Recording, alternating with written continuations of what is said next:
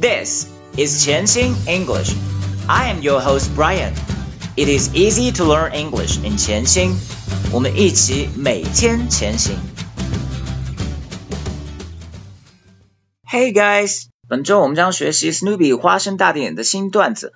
上周我们学习了 How to be the winner，之后呢，呃，不知道听众有没有把这个配音的段子配完？ 或者在学习当中有什么样的意见或反馈，可以通过关注潜心英语教育微信账号，然后给我们写反馈，我会及时回复。本周我们要学习的段子，如果可以给一个话的话，应该是 Whenever you feel alone, there's a stars always for you。无论你何时感到孤独，总会有星星陪伴着你。本周学习内容的配音可以通过长按识别图灵当中的二维码来获得。因为微信的限制，如果二维码失效的话，呃，大家可以复制二维码图片下边的链接，粘贴在浏览器当中获得视频的内容。现在我们就开始本周的学习。Whenever I feel really alone, whenever I feel really alone, whenever I feel really alone, whenever I feel really alone, whenever I feel really alone。慢速聆听五遍。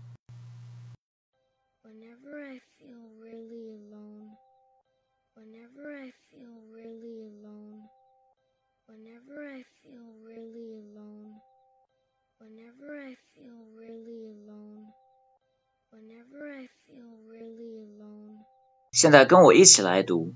Whenever I feel really alone, whenever I feel really alone, whenever I feel really alone, whenever I feel really alone. Whenever I feel really alone，这句话需要注意的第一个难词是 whenever。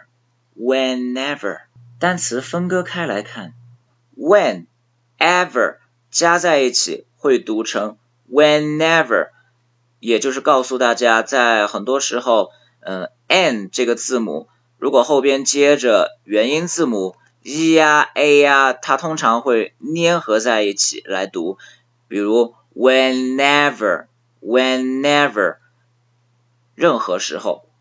下一个单词，feel, feel, feel，这个单词的难点在于 feel, feel, ill, ill，有人会发成 feel, feel. Whenever I feel, no, whenever I feel, feel，也不是 feel, feel, feel, feel。 说到 feel 这个单词，不禁让我想起 Robbie Williams 非常老的一首歌。I just wanna feel real love, feel the home that I live in。所以今天我推荐的歌曲呢，就是 Robbie Williams 的 Feel。后一个难词 alone，alone，呃，注意看第四个字母是 n，所以呢，在发音的时候要发出前鼻音 alone。Alone，值得一提的是，alone 这个单词表示的是独自一人、一个人的状态，而 lonely，lonely 表示的是孤独、寂寞、孤单的意思。而在学习当中，我们一定要注意一个非常小的细节，就是 alone 这个词，a 的这个音，并不在整个句子当中非常长，它就很短的一下就带过。我们来练一下，really alone，really alone。Really alone, really alone. OK，我们放到整个句子来一起复习。Whenever I feel really alone, whenever I feel really alone, whenever I feel really alone, whenever I feel really alone, whenever I feel really alone. Okay, so much for today, and I really hope you enjoy it. And see you tomorrow.